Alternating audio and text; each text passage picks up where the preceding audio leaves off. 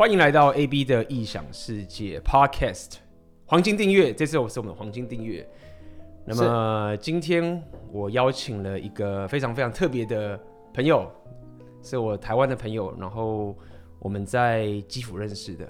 是的，然后我觉得今天非常的大家非常幸运，因为很难得我在这边遇到小吴，然后就是我这位台湾的朋友，在这边遇到了很多很多的事情，终于遇到了他。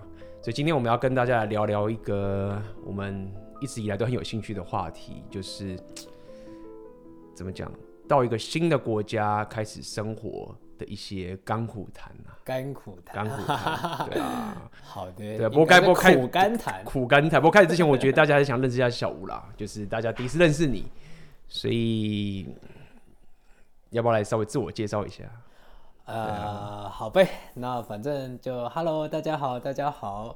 然后我姓吴，本名叫吴镇宇，那个香港香港电影那个杀人演员，就是那个的吴镇宇。靠，我之前不知道你叫吴镇宇哦，原来真的叫吴镇宇哦。对对对，就经常演变态杀人魔的那一个。这个名字超多的，我以前高中学的时候也有一个朋友叫吴镇宇的。是，那反正就在这边，大家都叫我小吴啦。所以 Hello，大家好。那简单来讲，我是一个漂流到乌克兰、被乌克兰耽误的乌漂青年，乌漂中年了啦。现在，那反正就因缘际会，等一下再慢慢给大家做介绍。那漂流来到了乌克兰之后，基本上就回不去了。就基本上已经被锁定在这里了，这又是被谁锁定啦？不止一个人 被困住了，不止一个人。我们被所有的乌克兰的风土民情、所有的乌克兰人、所有的乌克兰的食物、乌克兰的一切一切，全部都被被锁定在这里了。有机会再跟大家好好来介绍。反正 anyway，有什么问题可以问我，这样子。对啊，因为因为我我们必须要聊一下，就是说，其实这个在我我对我针对我的学生，然后还有我的粉丝啊，是，是我我有我有一个就是有一个系统叫做自我提升的系统，然后它有很多六个属性，是 OK。那么其中的属性我叫做浪人属性，浪人浪人就是我有个自我提升的系统，是我自创的。然后有个系有一个属性是呃我包含你也是，就是我们。练了很久我，可以这样讲，好用这种概念，练了很久。但是台湾人，台湾的男生很多人是练的最少的。是，比如说其他属性，比如说力量属性，你是健身。是，OK。那有个属性，比如说社交属性，你是，是就是 social。是。然后某个，比如说是商人属性，赚赚钱。OK，这个东西可能很多人都有涉猎练，但是唯独就是一个，我发现这最少就是浪人属性，就是到处去旅行，然后去旅居啊哈的这个东西。然后我我很大力的提倡。这个属性，但是你要了解，相信我们都是台湾人嘛，而且我们以前还住得很近，是，就是台湾的男生可能毕竟在这个旅行方面的意愿是比较低的，是，没错嘛。那么这个也是因为今天我们这个 podcast，我们就要想来聊一下这件事情。不过首先我们想要还是要问一下，就是你现在在基辅已经待了五年，五年了嘛，对不对？是的。那这五年过。我先想先很普遍的问你一下，你觉得待在乌克兰这个地方爽不爽？只能一个字，爽啊！爽到不想回家了，乐不思台湾呢、啊。真的是不想回去了，来这边对啊，当做三大王，对，已经基本上已经回不去了。所以结论一个字就是爽，爽何止一个爽字了得？爽在哪里？爽在哪里啊？嗯。呃，如果讲讲直白一点，那就妹子吧，妹子多。但是做人不要这么粗俗。乌克兰最美的风景就是我们，我们我们都是很粗俗的，就是 我们我们每个粉丝都是非常非常的粗俗的。好了，以上是开玩笑，但是乌克兰但真的是种种优点，我就这样子形容好了啦。乌克兰对我而言，它就像是以前我们，呃，它就我对它有个形容词，它叫欧洲的东南亚，欧洲的泰国。简单来讲，就是乌克兰是在紧邻于欧洲，所以它是东欧最靠东欧整个苏旧苏联世界跟整个西方的欧盟世界中间的门户。但是它现在又比较靠西方的欧盟世界一,点，他我是说他的政治、经济、文化之类的，他从开解体开放之后，然后反正结论就是说，乌克兰它有整个不管是食物、人民、教育、文化水准、艺术，都有欧洲相同的水准，包含生活水准、生活形态、生活步调都是欧洲悠闲的步调，但是呢，它的物价又没有像欧洲那么高。它物价物价大概只有现在欧洲的二分之一、三分之一而已。那简单来讲，同样的生活水准，同样的物价条件，只有三分之一。住在这边爽不爽？当然爽啊！嗯，就像我们早期可能现在泰国非常贵了，可能比台北还要贵。但是如果五年前，呃，是五年前、八年前，我们台湾人去东南亚玩，当然也是花的爽歪歪的啊。所以抱歉，我讲话比较粗俗一点了，但是。简单来讲就是这样，乌克兰的生活条件非常好，然后最重要是生活步调非常的悠闲，但是物价水准比台湾低，所以在这边真的是很悠闲惬意的一件事情，对我而言。你知道，我觉得在乌克兰那边让我还有一个是非常感到讶异的东西，是我们去夜店的时候，妹子竟然超多，超多，是的。妹子超多，而且每一个不只是夜店好吗？你走在路上，走在校园里面，我跟你保证，呃，官方数字它的男女比例是这样，呃，五点五比四点五之类的，女生多那么一点点。可是事实上，走在路上，我跟你保证，不开玩笑，不不好小的。哎，对不起，讲话又粗俗了。你走在路上，妹子真正看到的比例大概是三。大概是六比四左右。如果是年轻年轻人族群的话，可能七比三。我不知道为什么，在路边一大群年轻人聚在一起，大概大概可能七个是女生，三个才男年轻男生。我也不知道为什么。那包含夜店也是一样，真的这边是一个女多男少的世界。我真的不知道为什么，很奇怪的一件事情。你知道，因为我在台湾的朋友啊，有很多人也是泡夜店的，就是常泡夜店，而且是。专门的教练是，就是把妹的教练，夜店教练吗？呃，对，就是太好了，交流一下，交流一下，麻烦那个下面联系方式。已经已经有了，他因为他们就是我已经跟他们讲，他们到时候来的时候，我已经安排好这边的夜店，他们可以去哪边，什么都 OK 了。好，到时候东西方，对啊，交流一下，交流一下，肯定要。然后你知道，在台湾，台湾的夜店其实也很棒，嗯哼，呃，只是妹子就没有像乌克兰这边这么多，就台湾的夜店可能还比较。妹子比较少一些，所以竞争比较激烈一点。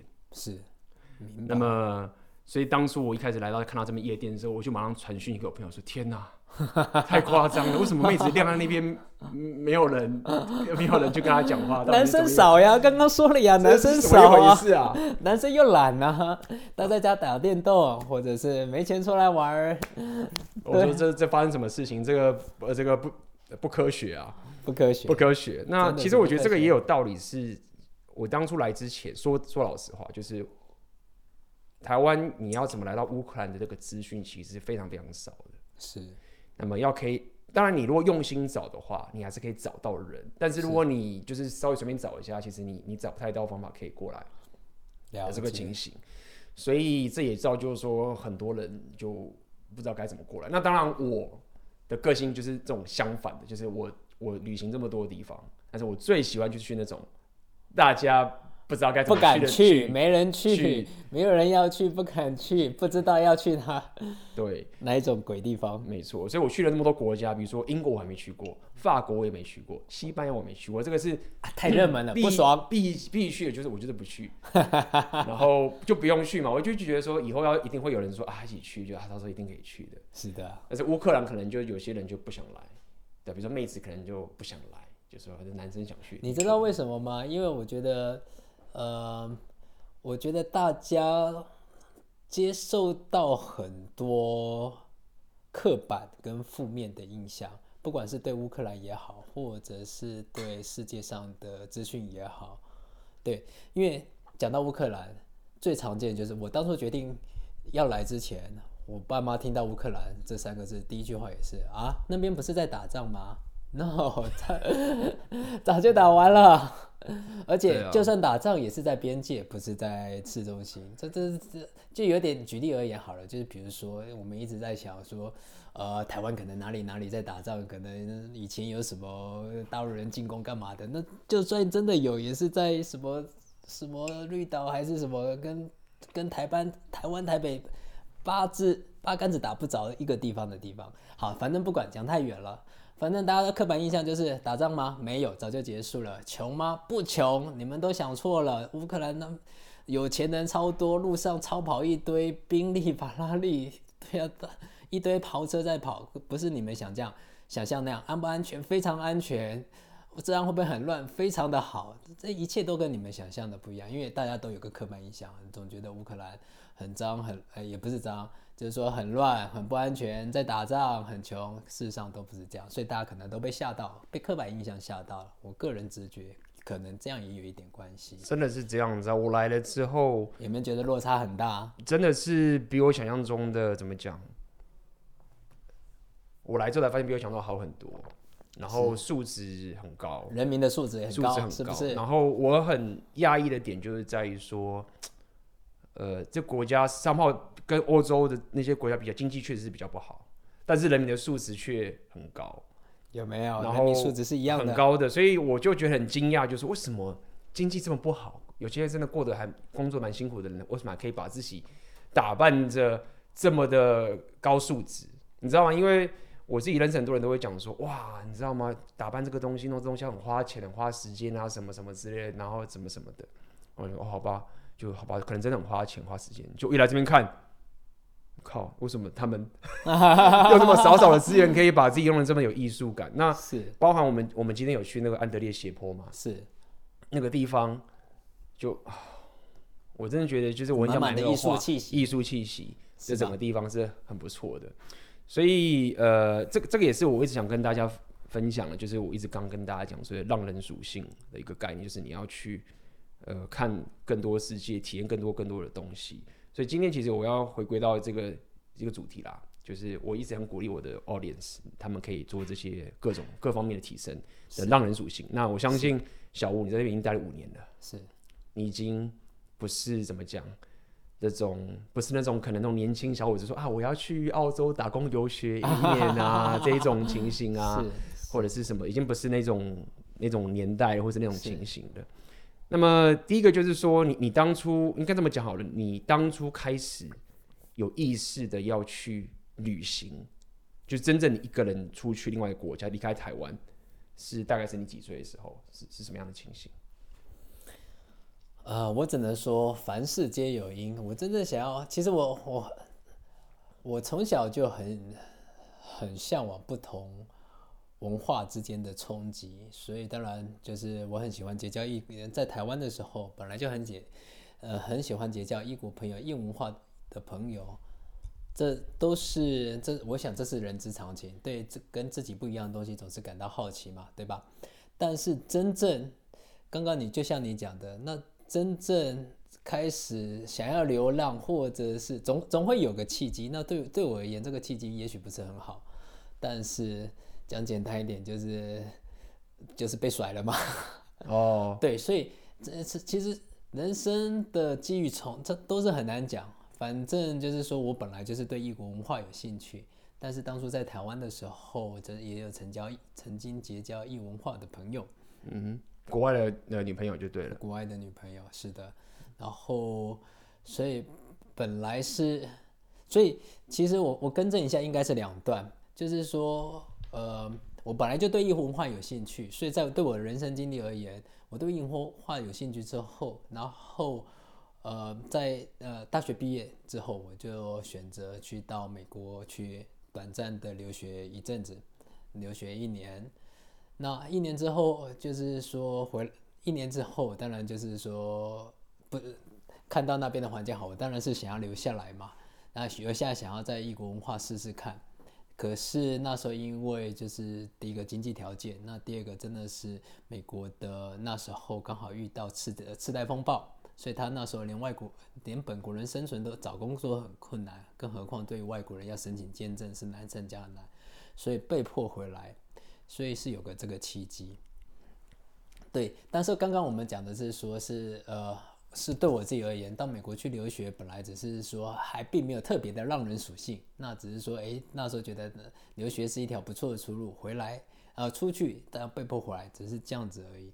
但是因为刚好发生了一个契，一件契机，就是说我那时候交了一个美国的女朋友，嗯哼，然后回来之后，其实都还一直有跟她保持联系，可是长远距离的恋爱毕竟是困难，毕竟是困难，所以后来当然就分了。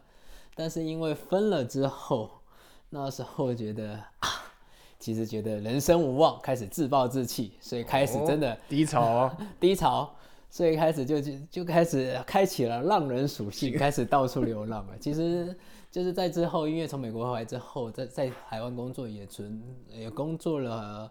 一段时间也存了一些钱，那时候刚好可以支撑自己。那时候也是算是心态上比较自暴自弃，就开始好把自己丢到陌生的国家。所以我其实呃有也有不能算太多，但是有去过一些国家，泰国也去过，呃柬埔寨，然后印尼，基基本上东南亚我差不多都踏遍了。然后那欧洲因为欧洲太贵没有钱去，然后美国我当初留学。当初留学过了，然后我也去过加拿大，在美国留学的时候也有去过加拿大。反正而言就是说，那时候开启了浪人属性之后，就想要把自己丢到不同的地方去，去野放自己，去这有点像是荒岛受到打击之后，把自己丢到荒岛那样的感觉，然后就丢一丢，丢一丢，哎，丢到乌克兰，哎，丢到乌克兰之后，觉得哎呀哈哈，就被吸住了，就觉得好像找到一个归属，所以这也是。人生的一个契机吧。那当时你是怎么决定啊要来乌克兰？但我们都知道乌克兰真美很多嘛，这个我我们都了解。真美多是一个啊，但是但是你是什么契机？因为其实欧洲很多地方真美也蛮多啦，就是你东欧其实也很多国家一直可以去啊，罗马尼亚也可以去啊，罗马尼亚也可以，你也可以去波罗的海三小国啊，也是。像我就非常喜欢，比如说拉脱维亚跟立陶宛啊，我也蛮喜欢那些国家。那你会？当初决定来，因为乌克兰毕竟签证是麻烦的，是对吗？那你去欧盟的话，是你东欧那边免签，你也可以去啊。所以你是有什么契机，就是说会来到乌克兰？其实有两个，有两个原因。一个原因是讲很现实的是，如果是传统的我们所认知的欧洲国家，那当然生活水准太高。那短期旅游可以，但是如果把自己也放长期一段时间，那当然是经济上经济条件，我当然还没办法这样子做。所以传统的先进国家，比如说欧盟、法国、英国啦啦啦啦，那经济条件不允许啊，这很现实，这也要坦诚。那第二个是，刚刚也谈到浪人属性嘛，或者说就跟你的你刚刚举的例子是一样。越是那种热门国家，什么波罗的海三角国什么啊，很多人去了。不，既然要野放，就是要荒岛。对，把自己野放，你说把自己野放到泰国帕塔亚，那叫什么野放？还是 野放到印尼巴厘岛吗？野放到哈萨克去好了。你看，所谓野放，就是要野放到那种鸟不生蛋的地方啊！你把自己野放到什么泰国巴厘岛，不是印尼巴厘岛，还是什么泰国帕塔亚海滩，那个叫野放吗？当然是越越冷门越好，所以越困难越冷门的代表越少人去，那才叫真正的野放。所以当时就来了乌克兰，因为当然你。你也讲过说乌克兰可能还有其他同等条件的，波罗的海三国那那已经那已经是欧盟的附属了，那就别管。比如说有什么白白俄罗斯啊，或什么有俄罗斯啊，或者反正是俄语系国家嘛。那我当初当然就就是第一个就挑了白俄，呃，挑了乌克兰。那来了之后就发现就真的就慢慢定在这边了，很多东西吸引我了，所以我我其实内心的。浪人属性还是在，但是 中间尝试了想要离开、想要出走、再度出走的感觉，可是一直都没办法成型，因为就是内心被，所以现在内心还是在挣扎。一方面喜欢乌克兰，二方面又想要出去游历。那好吧，那就是定居在乌克兰，然后呢，往从乌克兰往外辐射去游、去旅游、去旅游、去旅游，但是还是回到乌克兰吧。目前我自己心态是这样。而且小吴，你的俄文说的很好了，嗯、就是我，因为我完全不了解，但是就我的我现在程度认知，你已经沟通无碍了，就是没啦，五年了嘛，总是要学到东西。然后这边要跟大家讲，就是我我们要讲一下我们怎么认识小吴了，是不是？哎，你要补充什么？俄文学俄文最好的方法是什么？多吃口水有用。对，交 个呃呃乌克兰妹的女朋友，就是多跟本地人交流了。以上，大家原谅我个性有点不正经，我喜欢乱开玩笑，但是多跟本地人交流有用，真的是。我我相信。我的粉丝现在应该有分两派，一派人就是想听说啊，怎么把乌克兰的妹子一派，另外一派就是可能比较中规中矩的，我的老粉就是想要知道说怎么样可以有这样能力，就是提升自己的浪人属性，然后在这边维生。这两派，那么我不知道我们今天的 podcast 有没有办法把这两个都 cover 完。我试试看咯，但两方面我都可以尽量以我的。经验，今天大家真的赚到，就是我在遇到小吴也是非常的呃机遇。老实讲是这样，就是好的。那么这一个就是我们这一集黄金订阅 Podcast 的试听版。如果你想要听这个完整的 Podcast 的话，那么欢迎你加入 AB 的异想世界黄金订阅。那么链接我就会放在下面。那么我们就在黄金订阅的 Podcast 见喽，拜拜。